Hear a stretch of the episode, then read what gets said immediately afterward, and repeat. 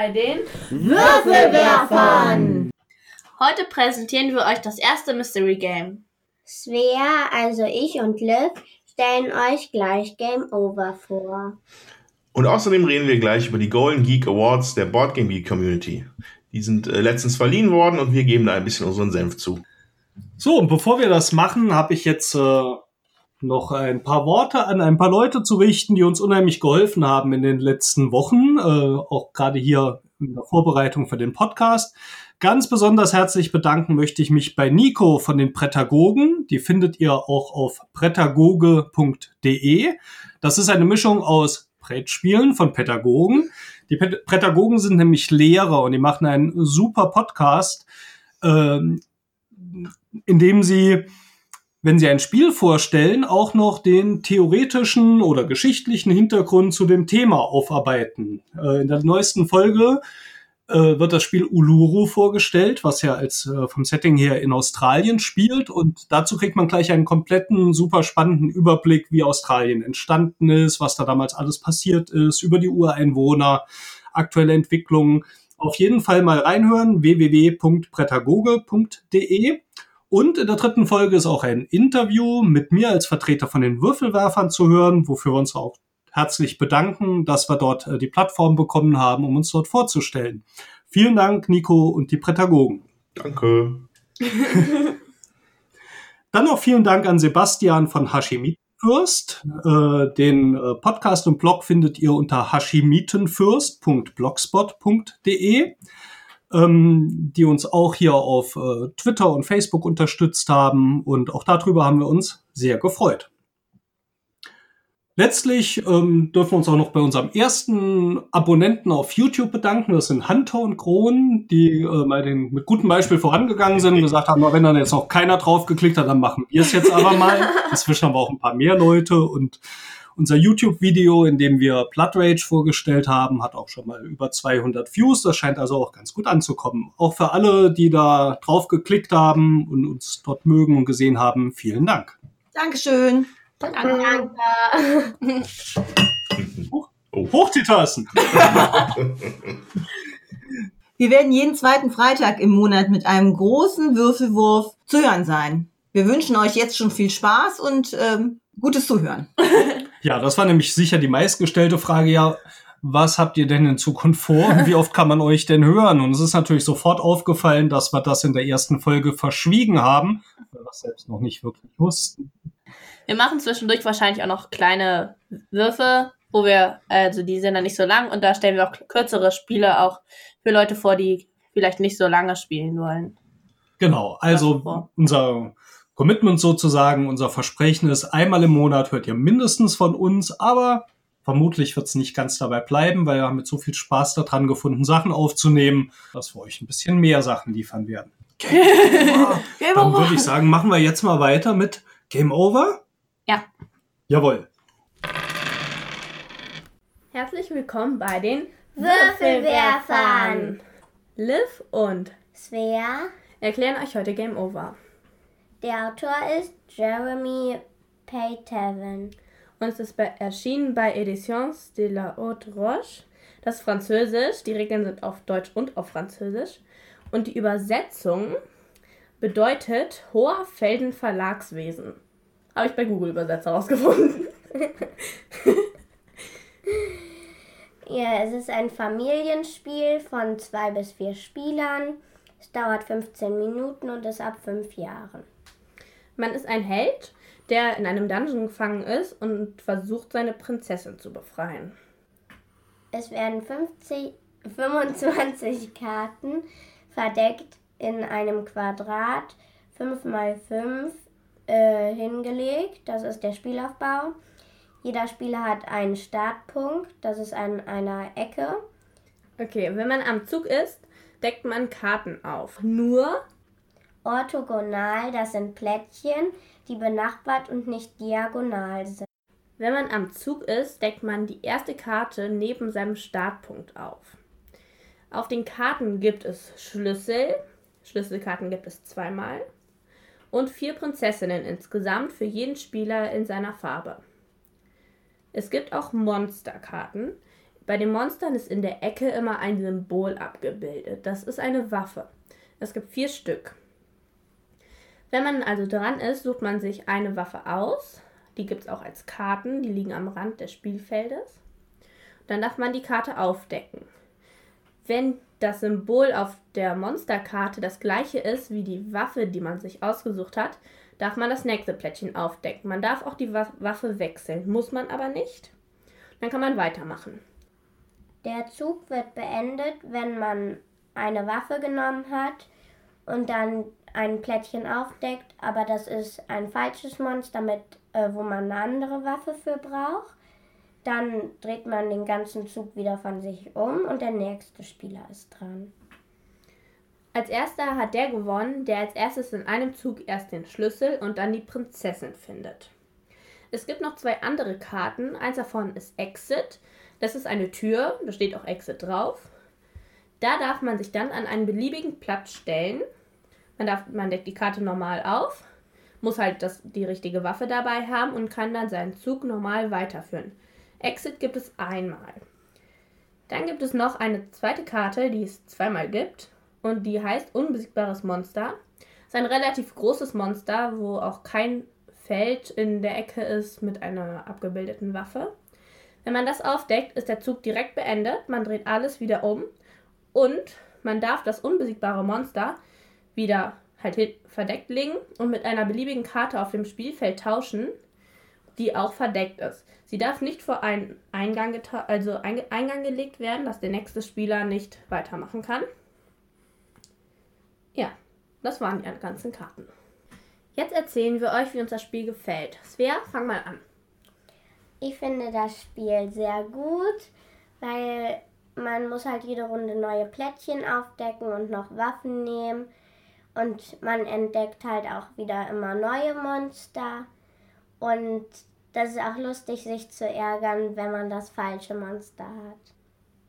Mir gefällt das Spiel auch sehr gut auch weil es nicht so lange dauert und man sich die Sachen ein bisschen merken muss. Und ich finde es auch sehr schön, dass man die anderen so ein bisschen auch ärgern kann, wenn man schon weiß, wo die Sachen sind und man dann aber noch so gerade mit Glück seine Prinzessin findet und man dem anderen dann so noch den Zug versaut oder ein Plättchen austauscht, was wichtig ist, durch das unbesiegbare Monster. Ich hatte Game Over heute mit in der Schule und da habe ich ganz viele Plättchen aufgedeckt und einen richtig langen Zug gemacht. Und ich habe einfach nicht meine Prinzessin gefunden, aber zwei andere Prinzessinnen und das hat mich dann auch geärgert. Game Over ist für die Leute, die zum Beispiel so Memory mögen. Und meine Freundin hatte auch Uno mit, der hat das nicht so gut gefallen. Die hatte auch nicht ihre Prinzessin gefunden. Äh, ja, und ich finde, ab fünf Jahren ist das gut. Ja, ich finde auch, dass eigentlich für alle, die auch also eigentlich gerne Memory spielen, aber auch für Leute, die jetzt nicht so gerne Memory spielen, weil die Story ist cool und die Grafik sieht einfach auch sehr witzig aus. Hat so ein bisschen was von Calvin and Hobbes. Und ähm, auch Leute, die gerne kurze Spiele mögen, finde ich, ist es auch sehr schön, weil es einfach nicht lange dauert und trotzdem was zu denken ist. Das war die Erklärung von Game Over von den Würfelwerfern.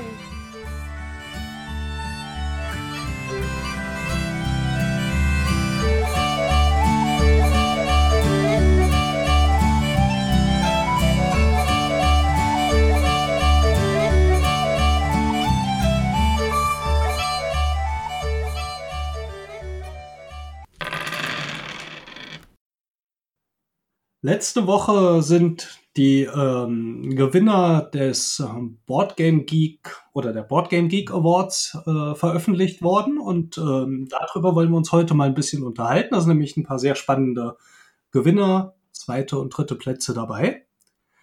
Habt ihr schon mal so drüber geschaut? Große Überraschungen? Ein bisschen. Time Stories hat nirgendwo gewonnen.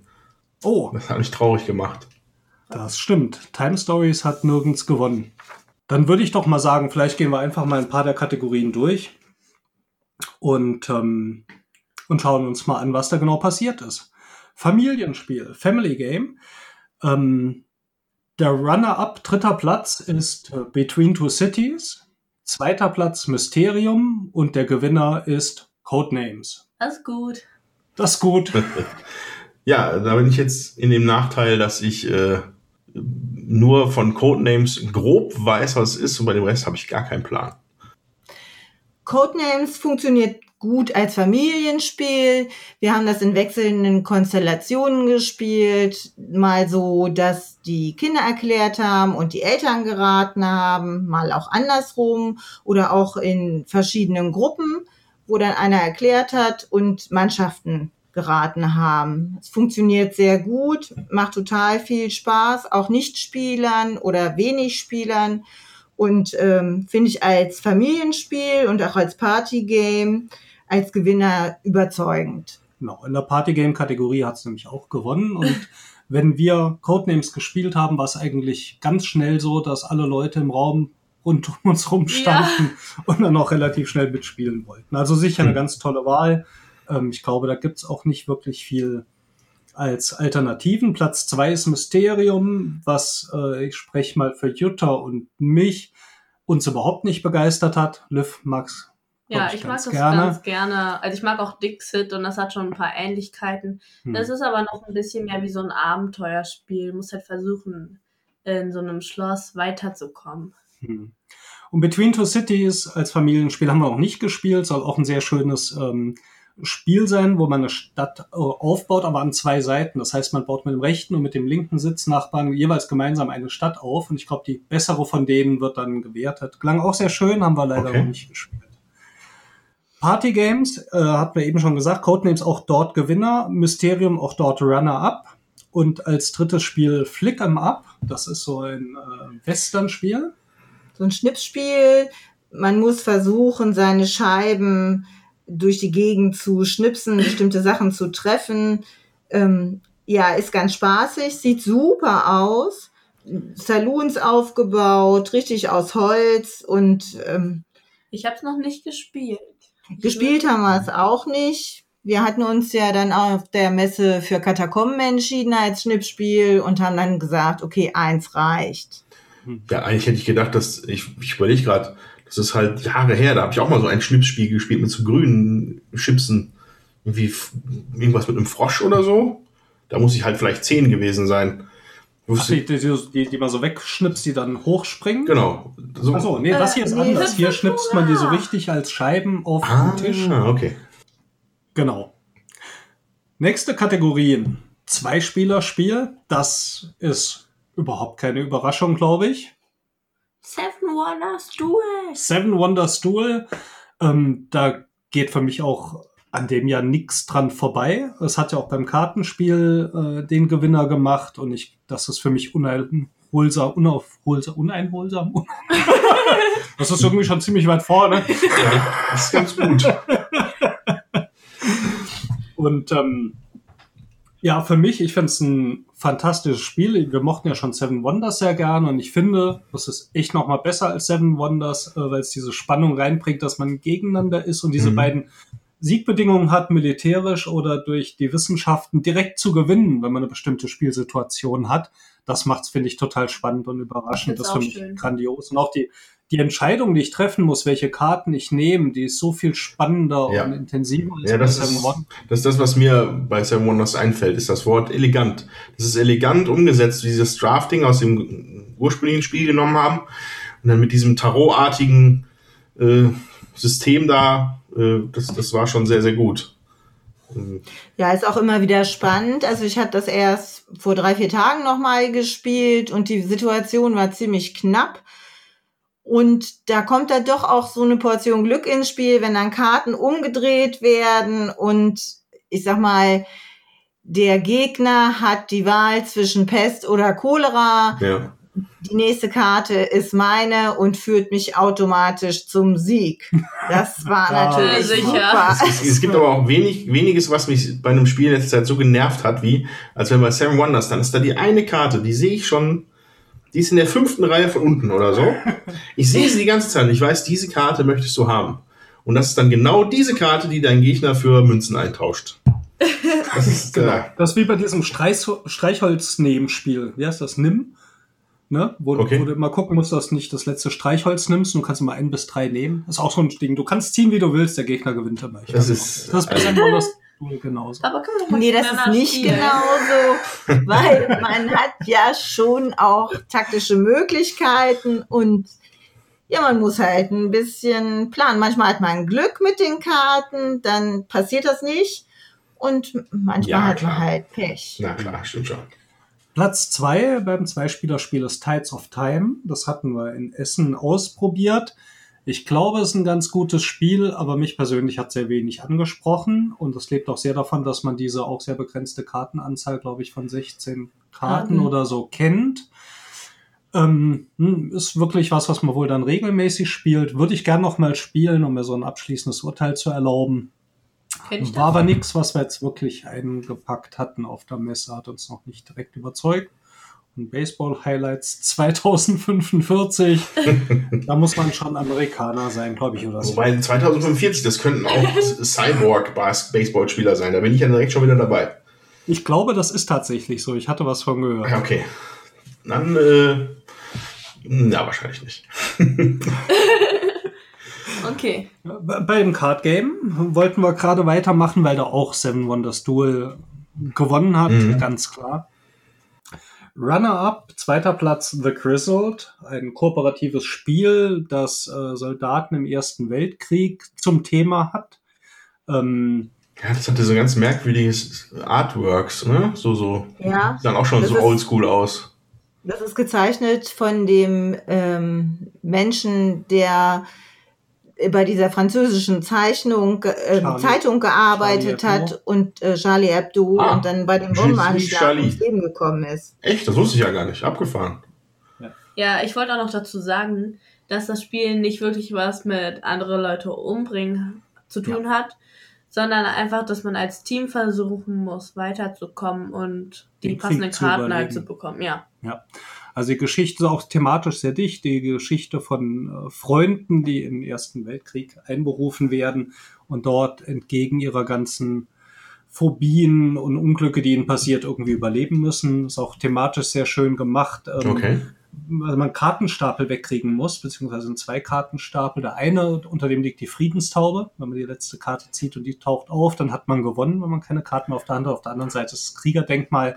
Das ist also auch schon Ja. ja, das ist, hat schon ein tiefes Thema. Auch teilweise sind die Leute, die in dem Spiel abgebildet sind, mit dem echten Namen von echten Leuten aus dem Ersten Weltkrieg auch mit drin. Okay.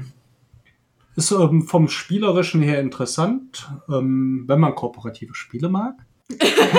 Das ist, der Steffen guckt mich dabei ja an. Das ist nämlich nicht meine Favorite-Kategorie. Ich habe es aber mitgespielt und ja, ich denke, wenn man in der richtigen Stimmung ist, kann man das spielen. So zwei, dreimal hintereinander würde ich das auch machen.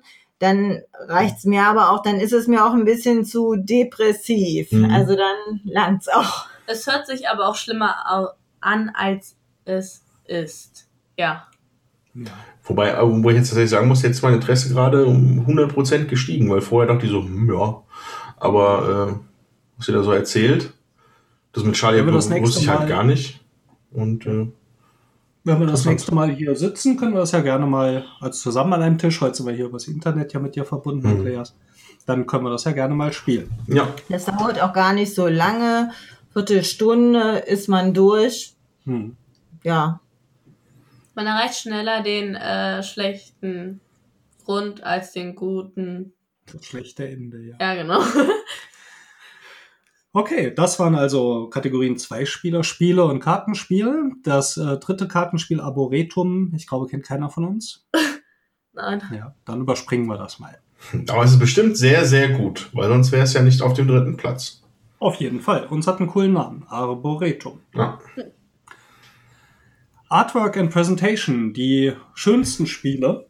Ja, Mysterium. Also da, also da würde ich ja schon direkt hier Mysterium. Ich habe mir mal ein paar Bilder davon angeguckt. Das sieht ja nett aus. Also ich finde, mag auch dieses Querformat. Es scheint ja so querformatig zu sein, ne, die Karten.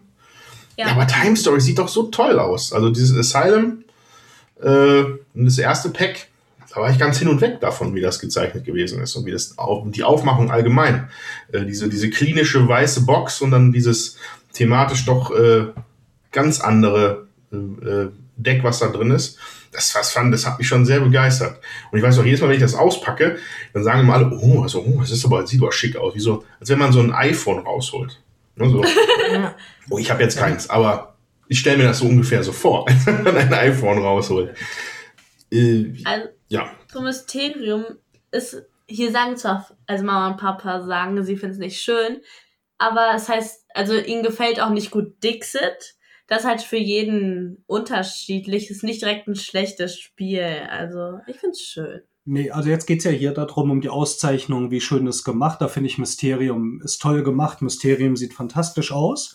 Ich kann mir gut vorstellen, obwohl ich glaube ich auch die Tendenz hätte, Time Stories auf Platz 1 zu ja. nehmen, vor allem bei Asylum, weil ich das einfach nochmal von, von den Artworks her unglaublich finde, diese Irren in dieser Anstalt und so und die Hintergründe ganz toll. Aber auch Mysterium sieht bombastisch aus und wenn ich dann auch gerade mal schon dabei bin, ich bin ja nun kein Mysterium-Freund, obwohl ich Dixit schon als schönes Spiel durchgehen lasse. Mysterium funktioniert für mich nicht so gut und ich glaube, das hat ein bisschen damit zu tun, dass es auch durch dieses sehr schöne Aussehen was verspricht und durch diese augenscheinlich tolle Idee, was es für uns im Spiel aber nicht ganz hält. So, insofern bin ich, ja, okay, es wird Artwork und Presentation ausgezeichnet, da braucht man nicht drüber diskutieren. Es geht nicht darum, welches jetzt das bessere Spiel ist. Wenn es eine Juryentscheidung wäre, was ja hier nicht ist, hier wählen ja die Leute, also die, ähm, die Boardgame Geekler, die ähm, aktiven Leute der Website, äh, die Spieler. Wenn es mhm. jetzt eine Jury wäre, hätte ich gesagt, würde ich ein Spiel auszeichnen, was mich vielleicht spielerisch nicht überzeugt, auch wenn es tolle Artworks hat. Aber hier geht's wirklich nur darum, wie schön sieht's aus. Mysterium kann man auch als Platz 1 sicher durchgehen lassen. Ja. Ja, finde ich auch. Also mir gefallen äh, vom Artwerk beide Spiele sehr gut. Sind halt total äh, unterschiedlich gemacht. Also ich finde, bei beiden ist so das, was die Story so verspricht, ähm, auf der Packung und auf den Karten umgesetzt. Ja, also das passt beides gut zusammen. Mhm. Und von daher kann ich das gut nachvollziehen. Vielleicht waren da auch wirklich nur minimalste Bruchteile in der ähm, Abstimmung. Abstimmung, ja. genau. Wirklich ja, Zahlen wurden nicht veröffentlicht. Jetzt haben wir natürlich einen Titel ein bisschen unterschlagen, weil wir nicht gespielt haben. Das ist Above and Below. Was ich auch vom Artwork nur so grob kenne, was aber auch total knuffig aussieht. Super schön. Das äh, ich habe diese eine Keyart noch äh, so im Kopf, wo oben die Sonne scheint und man hat dieses schnuckelige Dorf in so einer Comiczeichnung und unten sind diese Höhlen, auch von, den, von der Farbgebung her entsprechend mit oben warmen Farben und unten kühl.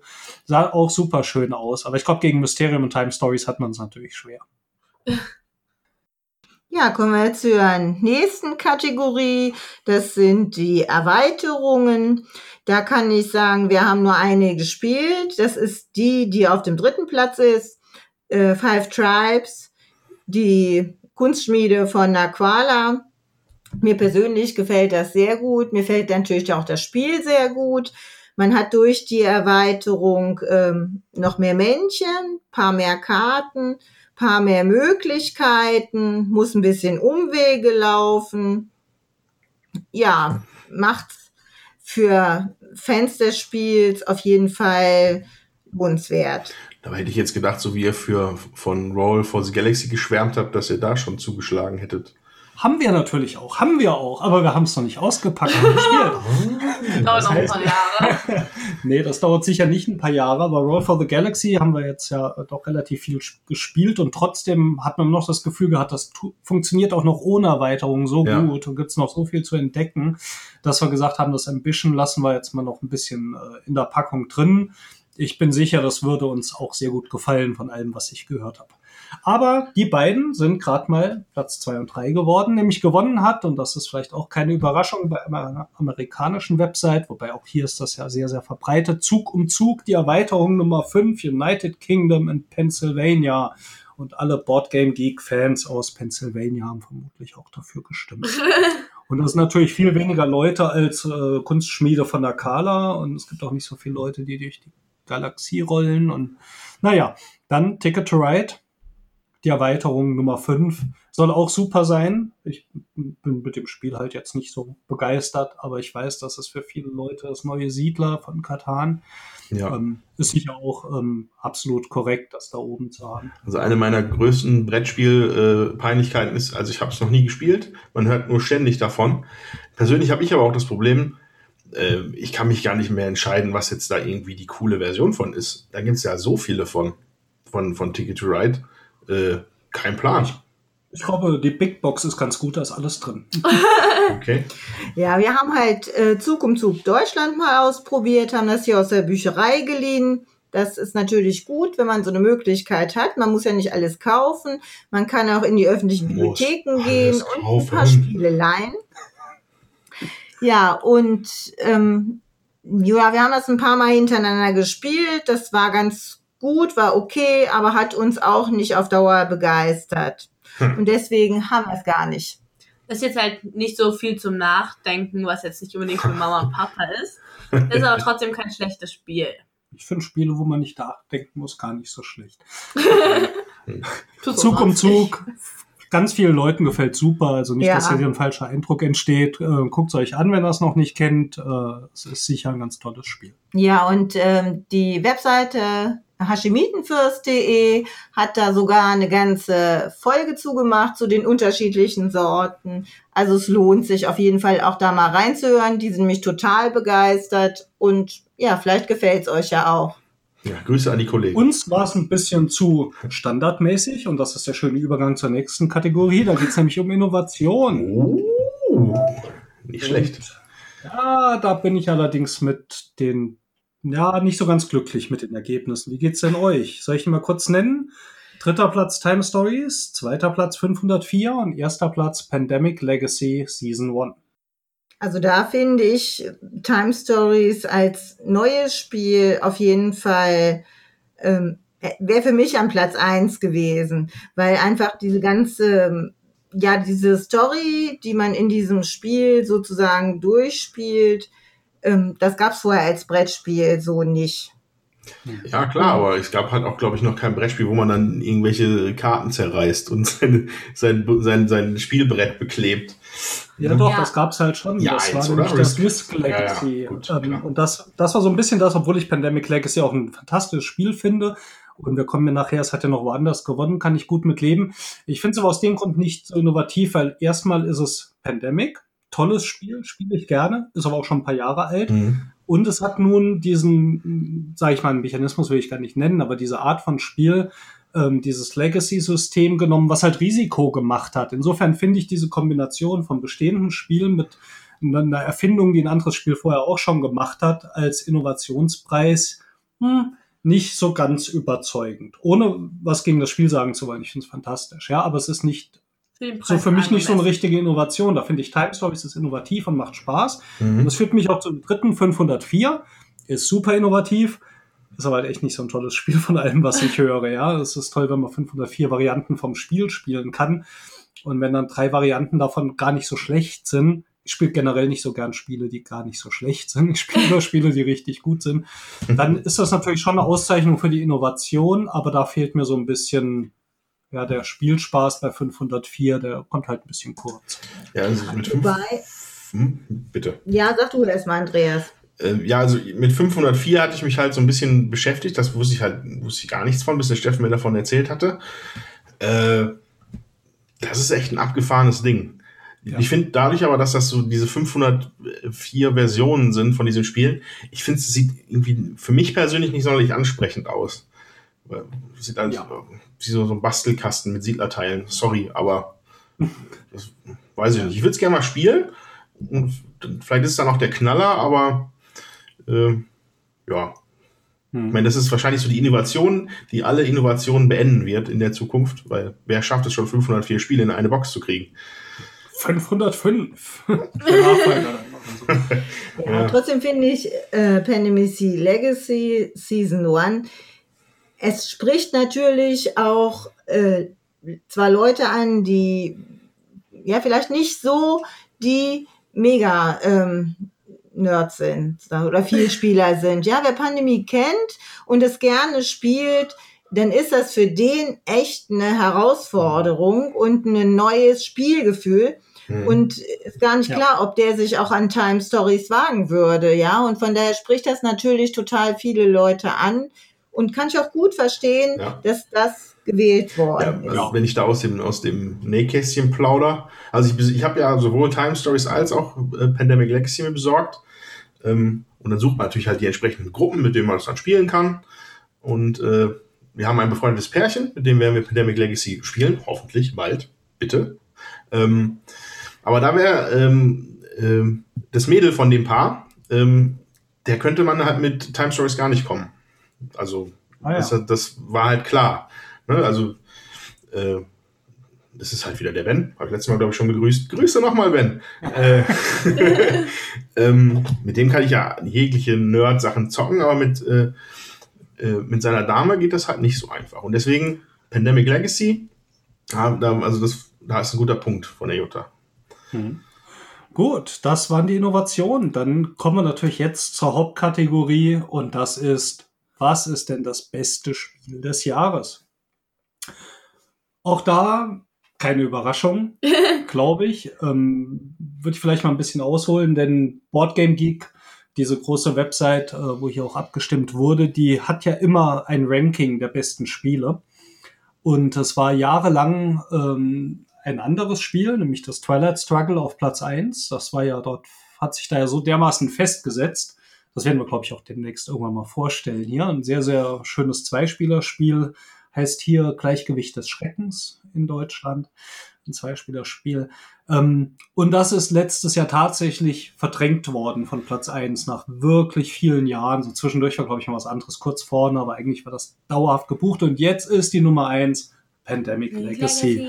Und insofern war auch ganz klar, dass das das Spiel des Jahres ist. Oh Mann, Und- ey, das muss ja so gut sein. Das, das muss so gut sein. Das ist so gut. Ja, das ist gut. Wir Ich haben angefangen spielen. zu spielen. Wir sind noch nicht durch. Ja. Ähm, wir müssen unsere Jüngste immer mal wieder begeistern. ja. tatsächlich das erste Brettspiel, was ich erwähnt ge- gesehen habe auf einer Computerspieleseite, auf Polygon. Da wurde ein extra Leitartikel drüber geschrieben, dass, Oh ja. dass das halt irgendwie das beste Brettspiel aller Zeiten wäre. Da fällt mir natürlich auch noch eins, hat natürlich doch eine Innovation. Es ist nämlich Season 1. Das habe ich natürlich jetzt bei keinem anderen Spiel bisher gesehen, wobei Time Stories. Ja gut, wenn du die Box nachher anzündest, dann brauchst du eine Staffel 2. Sehr schön. Ich mal mir da schon die dollsten Dinge aus. Ja. Was für ein wahnsinniges Jahr 2015 war, zeigt sich aber, wenn ich Platz 2 und Platz 3 angucke. Platz 3 ist Seven Wonders Duel. Ich glaube, in anderen Jahren wären Seven Wonders Duel definitiv auf Platz 1 gelandet. Auch ein Codenames, was hier auf Platz 2 ist, ist so ein fantastisch tolles Spiel. Also Pandemic Legacy, Codenames, Seven Wonders Duel als drei Spiele des Jahres kann ich, äh, habe ich überhaupt kein Problem damit. Ja, auch dass da vielleicht ein Time Stories fehlt. Das sind wirklich drei fantastische Spiele. Und ja, das ist sicher Platz 4 gewesen. Weil nächstes Jahr kommt ja Weiterung an. Nein, absolut. Man hat dann natürlich auch immer so ein bisschen noch mal eine andere Sicht. Da gibt's irgendwas, was einem vielleicht auch noch toll gefiel. Aber trotzdem, Ja. allein diese drei Damen da, nichts dran zu wackeln, die sind, die sind drei Top-Spiele, die man sonst in einem Jahrgang selten hat. Vor allem, Ja. da sie auch sehr unterschiedlich sind. Also Pandemic Legacy, so ein bisschen wie so ein Abenteuerspiel. Ich will es nicht spoilern, aber ist auf jeden Fall cool. Codenames ist halt eher was so zum ja, Raten, für ein bisschen Nachdenken, Hm. aber es macht trotzdem sehr viel Spaß. Und Seven Wonders Duel ist halt für zwei Spieler. Ja, also es spricht wirklich äh, aus jeder Kategorie, wie die Liv gerade schon gesagt hat, dann auch beim Board Game of the Year ein Vertreter da. Und es gab ja auch noch viele andere Spiele dieses Jahr, die wir jetzt noch gar nicht erwähnt haben und die uns ja auch super gefallen haben. Ähm, wenn ich noch mal auf unseren anderen Podcast verweisen darf mit Blood Rage, das ist ja auch dieses Jahr rausgekommen und äh, hat uns sehr gut gefallen. Blood Rage war tatsächlich, es gab ja noch die Kategorie thematische Spiele, da war das auf Platz drei, aber auch, dass ein Blood Rage nicht höher dabei ist, liegt nicht daran, dass, dass es kein tolles Spiel ist. Äh, es hätte auch in anderen Jahren vermutlich gute Chancen gehabt, zumindest in die Top 3 reinzukommen. Es ist einfach ein Wahnsinnsangebot letztes Jahr. Also die Abstimmung war für die Spiele von 2015 gewesen. Und wenn ich auch hier ähm, nochmal bei den Nominierungen schaue, gerade für das Spiel des Jahres mit Above and Below, Elysium war dabei, das Food Chain Magnate kenne ich jetzt nicht so sonderlich. Äh, Es sind aber auch sehr viele Leute von begeistert. Ähm, Mysterium ist gar nicht aufgetaucht, obwohl das sehr viele Leute ganz toll finden. Auch Isle of Sky. Marco, Marco Polo. Polo. Marco Polo. Ich sag jetzt nichts über Marco Polo. Meinungssache. Ja, Foreshadowing. Kann sein, dass zu Marco Polo nochmal Content kommt. Ja, das würde ich nicht ausschließen wollen. Gut. Aber insgesamt haben sie gut abgestimmt, oder? Ja, Können wir uns doch alles gut. mit anfreunden. Ja, können wir.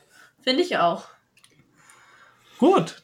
Dann warten wir mal ab, was nominiert wird für die besten Spiele von 2016. Das ist ja schon flott weitergegangen. Und äh, dann werden wir es nächstes Jahr sicher wiederholen.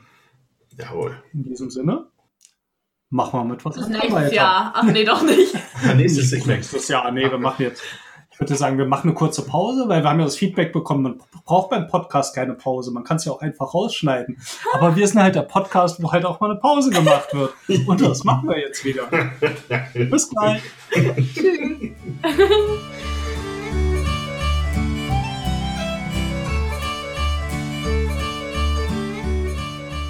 Willkommen bei den Würfelwerfern und der ersten Mystery Games Folge. Ja, manche von euch kennen vielleicht die Phasen, in denen man sich mehr Spiele kauft, als man spielt.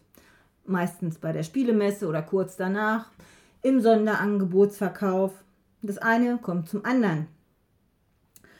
Bei uns dauert diese Phase auch seit Jahren an. Die Regale füllen sich, schöne Spiele bleiben ungespielt und setzen Staub an. Sie schauen dann traurig aus dem Regal heraus und das ist für uns ein unhaltbarer Zustand. Deswegen, Vor einem Jahr kam uns dann die Idee, wir brauchen eine Methode, damit wir mit diesem Spiel nochmal was anfangen können. deswegen haben wir sie alle eingepackt. Die Mystery Game Spielregel ist relativ einfach. Jede Verpackung wird beschriftet mit der empfohlenen Spielerzahl, mit der Spieldauer und mit der Komplexität oder einer Altersangabe. Das heißt, wir haben keine Ahnung, welches Spiel in der Verpackung drin ist, aber wir wissen so ungefähr, wenn wir heute zu dritt hier sitzen und haben eine halbe Stunde Zeit, was wir auspacken können. Eine Spielregel macht das allerdings besonders, denn wir sind natürlich trotzdem neugierig, was in den Päckchen drin ist. Und die Spielregel besagt, man darf ein neues Spiel nur dann auspacken, wenn man das zuletzt ausgepackte auch mindestens einmal gespielt hat. Alles andere bleibt sonst erstmal eingepackt. Bei den Mystery Games Folgen der Würfelwerfer seid ihr mit dem Ohr live dabei. Ihr hört, wie wir auspacken, was wir auspacken. Wir werden euch das Spiel vorstellen und nach mehrmaligem Spielen könnt ihr auch unser Fazit dazu hören. Man muss da ganz klar sagen, für das Spiel geht es um einiges. Es geht darum, ob es hier weiter im Warmen stehen bleibt, in unserem schönen Regal, in unserer schönen Spielesammlung, oder ob es den vielleicht nasskalten Weg über den Flohmarkt oder noch schlimmer über eBay oder gar Amazon antreten muss und äh, sich neue ungewisse Eltern und Besitzer suchen muss. Wir haben uns heute entschieden, eines der verpackten Spiele auszupacken. Zwei bis fünf Spieler, 90 Minuten, Vielspieler 10 plus. Steht auf der Packung. Und jetzt schauen wir mal nach, was drin ist. Das ist ziemlich schwer, ne? Ja, ist schwer Quadratisch. und klappert.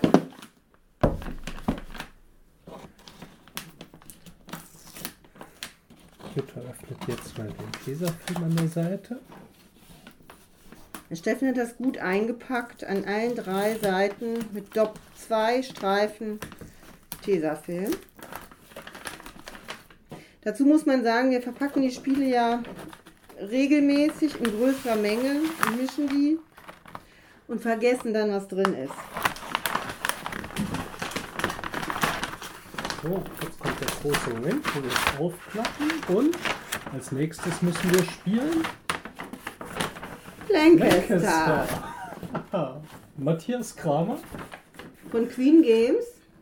Ein Spiel, das wir nur einmal gespielt haben bisher. Er ist, äh, glaube ich, auch schon ja, 2011, also schon gut vier Jahre alt. Äh, war damals sehr schön, ist dann auch so ein bisschen im Regal liegen geblieben. Und da haben wir gesagt, wir packen das nochmal ein. Äh, um uns dann irgendwann drüber zu freuen, es nochmal spielen zu dürfen und zu müssen. Und das werden wir jetzt als nächstes angehen. Und was findest du? Sehr schön. Freust du dich? Ja. Gut. Ich möchte dazu noch sagen, das Spiel, das wir damals gespielt hatten, war gar nicht unsers, sondern wir hatten ein äh, Überraschungspaket oder so ein Leihpaket von der Spieleoffensive bestellt, da war das drin. Dann hat uns das gut gefallen und als mal ein Brettspielversand das im Sonderangebot rausgeschleudert hat, haben wir das gekauft, weil ich kann mich nämlich noch daran erinnern, die ganzen ähm, Pöpel bestückt und beklebt zu haben. Und dann stand es erst noch lange im Regal und dann haben wir es erst eingepackt. Genau. Jutta erinnert sich dran, da sind nämlich ganz viele Holzteile drin, die man am Anfang mit Aufklebern bekleben muss. Und da war sie erstmal abends beschäftigt.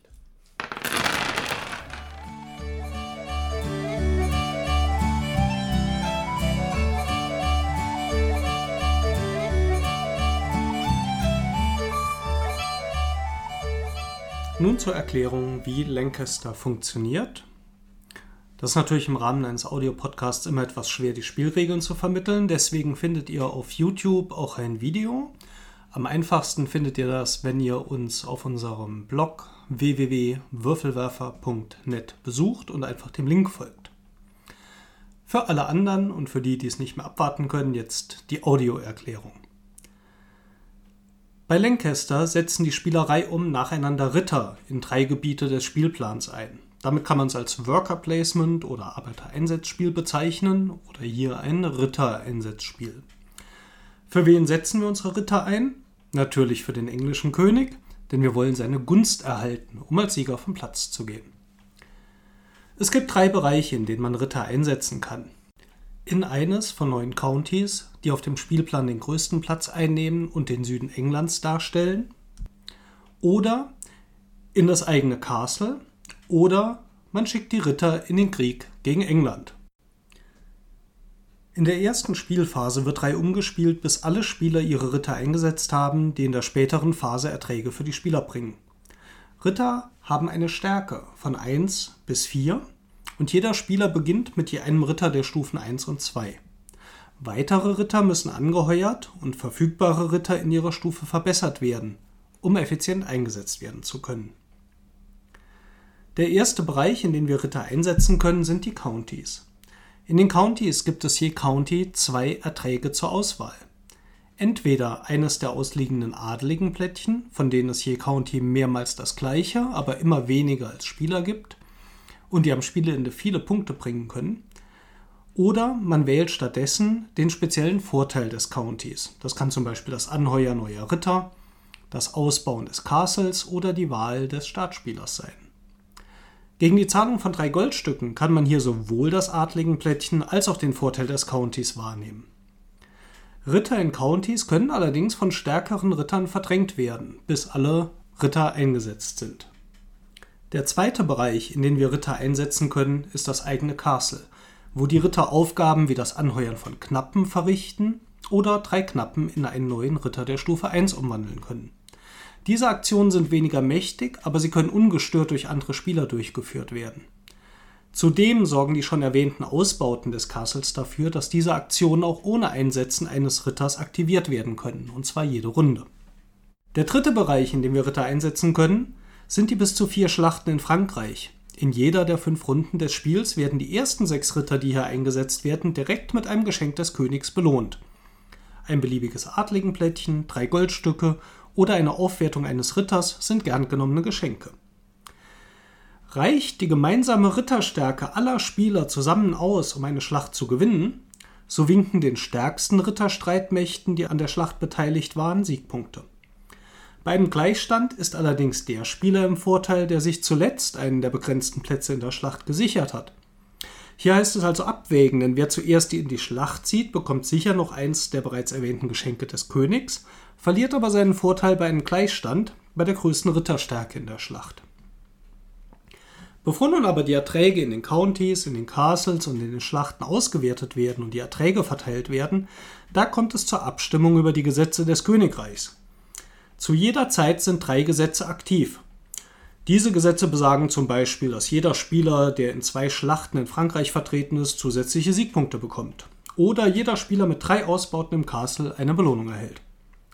Zur Abstimmung stehen jede Runde drei neue Gesetze, die, wenn sie durch die Wahl der Spieler angenommen werden, das älteste gültige Gesetz sozusagen vertreiben. Das fliegt dann raus.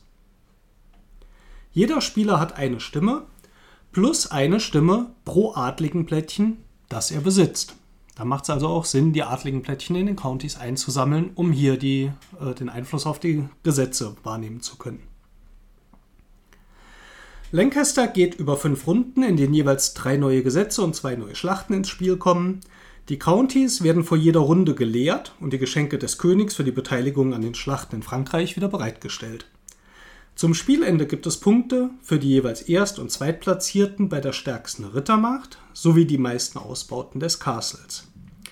Für die adligen Plättchen gibt es exponentiell ansteigend Punkte, 0 für den ersten Adligen und fette 36 Punkte für das komplette Set. Dann hat der Spieler gewonnen, der die meiste Gunst des Königs gesammelt hat in Form von Siegpunkten. Nun, Jutta, wie sammelst du bei Lancaster deine Siegpunkte? Ja, ich versuche, ähm, möglichst viele Adlige zu bekommen, um damit äh, am Ende des Spiels Siegpunkte zu erhalten. Je mehr Adlige man hat, desto mehr Siegpunkte geben die. Der erste, glaube ich, einen Punkt und der letzte 20 oder so. Der erste Relativ 0 viel. und der letzte 36, der Wow. vorletzte 28. Das macht äh, schon eine ganze Menge aus. Im Spiel ist es wichtig, dazu viel Geld zu sammeln. Und das ist so eine meiner Taktiken, dass ich schaue, dass ich möglichst viel Geld parat habe. Denn wenn ich meinen Ritter im County platziere, gibt es ja immer die zwei Möglichkeiten, dass ich entweder ähm, eine Aktion machen darf oder einen Adligen nehme. Und wenn ich eben drei Geld bezahle, darf ich beides machen. Und so versuche ich immer genug Geld zu haben, dass wenn ich mich ins County setze, eben auch beide Sachen machen kann, um möglichst viele Adligen eben zu bekommen. Ja, Geld kriegt man natürlich, wenn man sich äh, an den Kämpfen beteiligt und so ähm, ein Gunstplättchen umdrehen darf. Ich starte auch immer ganz gerne ähm, mit schon zwei Geld pro jede Runde. Das ist meine erste Erweiterung im Castle. Dann finde ich es noch wichtig, wer hat denn jetzt den Startspielerstein? Also in der Regel ist es ja so, es gibt ein äh, Feld, wo man den sich hinsetzen kann, um den Startspieler äh, zu erhalten. Und ähm, da bekommt man auch zwei Knappen und zwei Geld. Und ähm, ja, man muss sich eigentlich entscheiden, ist es für mich gut oder ist es für mich schlecht, Startspieler zu sein. Ja, Das ist also normalerweise. nicht so, dass man den Startspielerstein bekommt äh, bei diesem County, sondern man darf entscheiden, wer den Startspielerstein bekommt. Und da ist ja die interessante Entscheidung. Ähm, manchmal nehme ich äh, oder gebe ich den Startspielerstein dem Spieler, der mir die längste Runde ermöglicht und ich komme zuletzt dran, weil dann kann ich so das Zünglein an der Waage sein, wenn ich in die Schlacht ziehe. Oder ich nehme mir selbst den Startspieler und kann dann zum Beispiel ähm, gerade diese Gunstplättchen bei der Schlacht äh, nutzen und mir das nehmen, was mir mit am meisten bringt, wie zum Beispiel einen zusätzlichen Adligen nehmen zu dürfen. Weil das ist ja häufig bei Spielen so, dass man, wenn man als erster an der Reihe ist, einen Startspielerstein hat, dann eben den Vorteil hat. Das ist bei diesem Spiel nicht unbedingt so. Und das ist also wirklich ähm, ein taktischer Kniff, an den man sich auch erst gewöhnen muss und äh, den man auch im Blick behalten sollte, schon wenn man das erste Mal spielt. Hm, Das ist also auch nicht so, wenn man Startspieler ist, ist es gut. Oder in anderen Spielern, wenn man Startspieler ist, ist es mal schlecht. Hier kann es einfach je nach Situation mal gut oder mal schlecht sein. Und da ist, glaube ich, auch so dieses Trickreiche an dem Spiel. Es gibt unheimlich viele Kleinigkeiten, die man übersehen kann. Das heißt, ich kann zum Beispiel beim äh, Mitspieler schauen, der noch einen Ritter einsetzen kann und der hat vielleicht die Stärke 2 und ich denke, wow, das reicht, ich kann die Schlacht gewinnen. Ich übersehe aber dabei, dass wenn er den Ritter einsetzt, ein Gunstplättchen bekommt, das ihm vielleicht das Aufleveln des Ritters auf die nächste Stufe ermöglicht und damit hat er Stufe 3. Ähm, da sind so ganz, ganz viele Kleinigkeiten drin, äh, die man natürlich taktisch nutzen kann, die man auch leicht übersehen kann. Also als ein Spieler muss man schon sehr wach sein, um das zu spielen, um das gut zu spielen. Und das führt aber auch immer wieder zu sehr interessanten Überraschungen, weil irgendwas doch anders ausging, als man sich vorgestellt hat. Ja, dann gibt es natürlich noch die Gesetzesplättchen. Wenn ich jetzt viele Adlige habe, habe ich halt auch viele Gesetzesteine, mit denen ich eben äh, stimmen kann. Das ist wieder was, was ich gut überblicken kann. Ja, die Gesetze liegen ja offen. Man, ähm, also jeder kann sehen, was über welche Gesetze wird diese Runde abgestimmt und welche werden nachgeschoben. Äh, kriegen die anderen Punkte oder nicht? Das ist nicht bei jedem Gesetz so, aber bei einigen und da kann man dem einen oder anderen schon was vermiesen und ähm, was den, demjenigen dann eben entsprechend Punkte kostet und da beteilige ich mich immer gerne, weil ich das eben überblicken kann. Ne? Hm, Da tue ich mich äh, echt schwer mit. Also ich finde, es liegen ja eigentlich nur sechs Gesetzesplättchen aus. Es sollte überschaubar sein. Das heißt, es gibt drei Gesetze, die jetzt gelten und es gibt drei, die nachrücken können und eins der bestehenden Gesetze verdrängen. Ich finde es total schwierig, weil ich dann äh, bei der Abstimmung schon auch gucken muss, welches Gesetz wollen die anderen denn vielleicht durchbekommen und gebe ich meine zusätzlichen Stimmsteine jetzt ab, um mein Gesetz, das ich gerne hätte, sie ja durchzubringen. Oder rutscht dann auf der anderen Seite auch ein Gesetz raus, das mir auch ganz gut gefällt. Und dann zu schauen, welche Gesetze sind für die anderen interessant, das finde ich allein schon dieser kleine Teil in diesem Spiel sehr hochkomplex. Da kann man schon viel Gehirnschmalz verbraten. Und ich ertappe mich dann auch immer wieder dabei, oh, das war nicht, wie ich es mir vorgestellt habe. Weil man natürlich auch die Entscheidungen der anderen nicht einsehen kann. Und wichtig ist mir immer dabei, welches Gesetz ist denn für mich gut. Ja, das äh, will ich auf jeden Fall haben. Und äh, auch zu gucken, dass das nicht rausrutscht, ja. Das geht ja so weit, wie heute äh, auch einer der Mitspieler sagte, man könnte das ja auch ein bisschen mit verhandeln und mal sagen, hör mal, lass uns doch mal hier zusammen in die Schlacht ziehen, weil es gibt ein Gesetz, wenn du in zwei Schlachten beteiligt bist, gibt es nochmal Siegpunkte. Wie wäre es denn? Wir teilen uns das. Das haben wir jetzt noch gar nicht gemacht, aber die Ebene kann es in dem Spiel oder könnte es in dem Spiel auch geben. Und ich glaube, daran merkt man schon, dass allein dieser Gesetzesteil ähm, sehr gut und knifflig designt ist. Der macht auch durchaus Spaß, aber ich finde ihn als, äh, ich finde ihn einer der schwerer einzuschätzenden Teile in dem Spiel. Würde jetzt auch gerade noch mal auf einen Punkt kommen, der mir sehr gut gefällt bei diesem, äh, bei diesem Mehrheitenversuch in den Countys. Das heißt, wenn ich einen County besetzen will, setze ich dort einen Ritter rein, der eine bestimmte Stärke haben muss. Und ich kann ja noch Knappen dazusetzen, um ihn zu verstärken. Wenn mich dann ein anderer Spieler verdrängt, kriege ich zwar meinen Ritter zurück, aber nicht die Knappen, die ich zusätzlich eingesetzt habe. Und auch das, finde ich, gibt schon äh, eine nette taktische Tiefe, weil manchmal setze ich vielleicht einen Ritter rein, bei dem ich von ausgehe, dass ich ihn zurück auf die Hand bekomme. Der andere ihn aber mit Knappen vertreibt und ich hinter meinem Sichtschirm auch nochmal Knappen habe, um ihn nochmal zu vertreiben und seine Knappen sind dann natürlich verloren.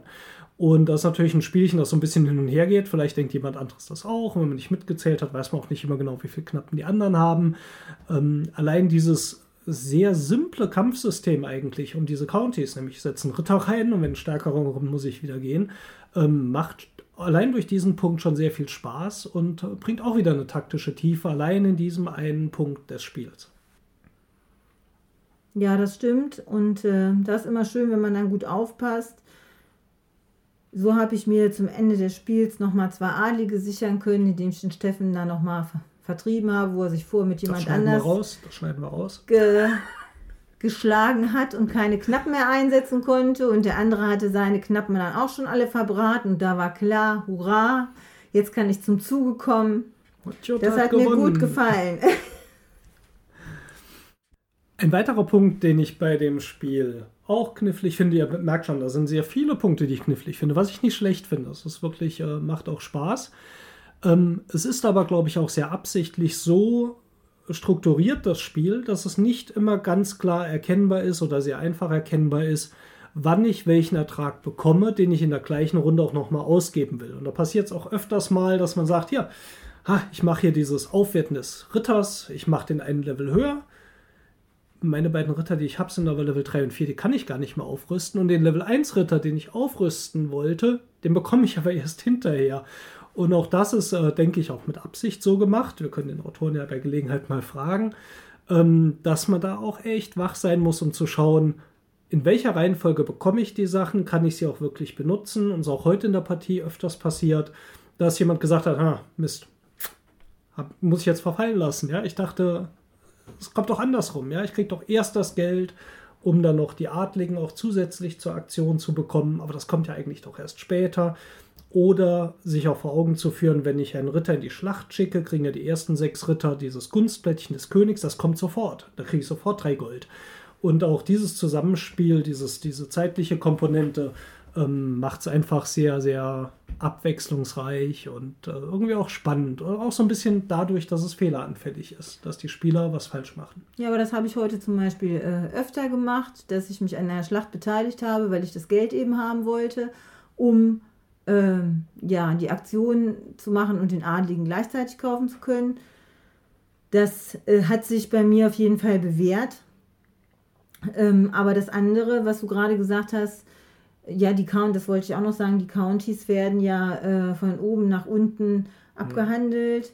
Und äh, der Spielplan sieht so schön aus und so bunt. Und da vergisst man das dann recht leicht, dass äh, man das, das, gar nicht mischen kann, ja, sondern mhm. dass wirklich die Aktionen äh, von A nach I sich bewegen. Und ähm, also ich denke, je häufiger man das spielt und je häufiger hintereinander vor allen Dingen man das spielt, desto eher sind die Sachen parat. Mhm. Aber auch wir hatten jetzt äh, hier äh, zwischen den einzelnen Partien doch immer mal wieder zwei, drei Wochen Pause. Und dann ist das nicht so einfach, äh, die Tricks dann beizubehalten. Dann tappt man wieder in so eine Falle, dass man County besetzt, um den Adligen zu nehmen vergisst aber, dass jemand auch eine Armee einsetzen kann nach Frankreich und als Gunst des Königs sich ein adligen Plättchen nehmen darf. Und das nimmt er vielleicht gerade bei dir weg, wo du gerade deinen Ritter eingesetzt hast und zwar das letzte und dann. dann schade. geht man leer aus. Ja, ja. Dann geht man leer aus. Deswegen schickt eure Ritter nach Frankreich. Wir haben Lancaster nun viermal gespielt. Wie ist unser Fazit? Darf Lancaster bei uns bleiben? Ich glaube, wir äh, tragen die Packung jetzt mal raus, weil jetzt wird über die Zukunft des Spiels entschieden. Darf Lancaster in unserem kuscheligen Holzregal bleiben oder wird es morgen eingepackt, abgestempelt und Richtung eBay geschickt? Ja, also mein Fazit ist ganz klar, es bleibt hier. Für mich ist das ein sehr vielfältiges Spiel, was ich gerne wieder spiele. Ähm, es ist schon sehr komplex, dass ich die Regel zwar wahrscheinlich jedes Mal wieder neu lesen muss, wenn wir anfangen zu spielen. Aber jetzt haben wir es ja mal ein paar Mal hintereinander gespielt und wenn wir nicht wieder zwei Jahre warten bis zum nächsten Mal, dann sollte die Regel auch noch einigermaßen vertraut sein. Die auch ganz gut geschrieben ist als Regel. Ja. Mein Fazit, ich fange mal mit einem Zitat an eines Videospieldesigners. Sid Meier soll gesagt haben, ein gutes Spiel ist eine Reihe interessanter Entscheidungen und Lancaster ist nach dieser Definition definitiv ein gutes Spiel. Wie ihr ja schon in unserer Zusammenfassung gemerkt habt oder in dem, als wir die Spielszenen erzählt haben, es ist sehr komplex, vielfältige Möglichkeiten und gerade diese Möglichkeiten machen das Spiel auch interessant und man kann ja auch nicht genau vorhersagen, was macht denn jetzt mein Mitspieler. Ähm, ich muss auch immer wieder neu ähm, reagieren auf Situationen, die sich eben aus den Spielzügen der Mitspieler ergeben. Und das macht es eben auch interessant. Ja, ich kann keine Gewinnstrategie äh, vorausplanen. Natürlich habe ich eine Taktik, die will ich vielleicht auch durchziehen. Aber wenn die mir da permanent reinbretzeln, dann muss ich vielleicht, mir vielleicht eben auch was anderes überlegen. Was mir sehr gut gefällt an dieser Vielfältigkeit der Entscheidungen ist, dass das Spiel trotzdem übersichtlich bleibt. Das sieht man auch an der Regel, die sehr übersichtlich ist. Ähm, und es ist dann, wenn man es einmal gerafft hat, wie das Spiel funktioniert, äh, nicht kompliziert zu spielen. Ja, die Komplexität kommt durch diese Entscheidungen, durch die relativ einfachen Sachen eigentlich. Ähm, kommt das Geld, bevor ich es brauche oder nachdem ich es brauche? Ist es besser, einen großen Ritter oder mehrere kleine zu haben? Äh, ziehe ich zuerst als Startspieler oder lasse ich jemand anderes vorziehen? Ähm, wann ziehe ich in die Schlacht? Versuche ich andere dazu zu animieren, indem ich vorgehe oder warte ich lieber, weil beim Tiebreaker in der Schlacht, äh, also beim Gleichstand, äh, der, der zuletzt in die Schlacht gekommen ist, einen Vorteil hat. Da gibt es einfach so, so ganz, ganz viele, viele kleine Sachen, die bedacht werden müssen. Und das führt eben zu diesen interessanten Entscheidungen. Führt übrigens auch dazu, dass die angegebene Spielzeit von 60 Minuten bei uns eigentlich nie eingehalten wird. Wir können da locker 90 bis 120 Minuten davor sitzen. Wir sind allerdings auch Grübler vor dem Herrn. Ähm, wir sind nicht die schnellsten Spieler.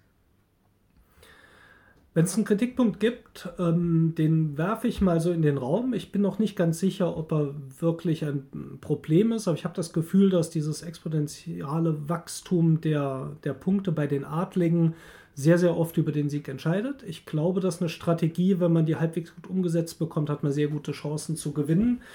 Und ähm, auch heute haben äh, die Mitspieler auch versucht, andere Strategien zu fahren. Jemand hatte nur drei Adlige, er lag dann auch nur so zehn Punkte zurück, aber trotzdem, ja, dieses Ich sammle die Adligen ist schon äh, ein mächtiger Punkt.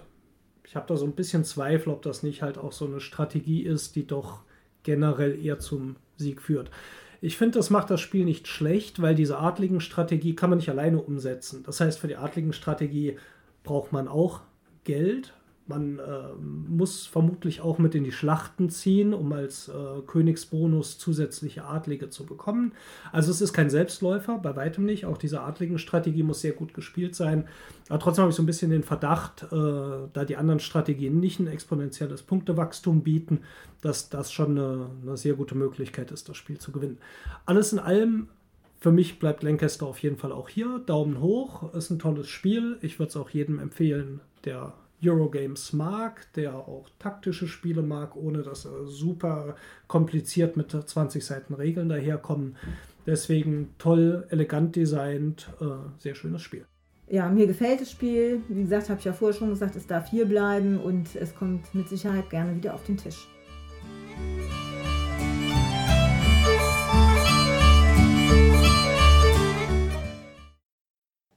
Das war's mal wieder mit unserem großen Wurf von den Würfelwerfern. Das nächste Mal hört ihr uns am Freitag, den 13. Mai. Freitag der 13. Ja, müssen wir eigentlich mal was Gruseliges spielen, oder? Wenn ihr Ideen habt zum Freitag, den 13., dann könnt ihr uns das gerne in die Kommentare schreiben. Dann können wir mal gucken, ob wir daraus was in unserem Podcast aufnehmen. Das ist eine gute Idee, finde ich. Finde ich auch. Alles klar. Gut. Wenn ihr mit uns in Kontakt treten wollt, worüber wir uns sehr freuen, insbesondere wenn ihr uns Feedback gebt zu unserem Podcast, was euch gefällt und was wir besser machen können, dann findet ihr uns unter www.würfelwerfer.net oder auf Facebook könnt ihr einfach nach Würfelwerfer suchen, da findet ihr uns. Ob ihr UE oder Ü schreibt, ist egal. Ihr findet uns auf jeden Fall. Genau. Dann verabschieden wir uns mal nochmal alle. Tschüss. Tschüss. Ha ha ha.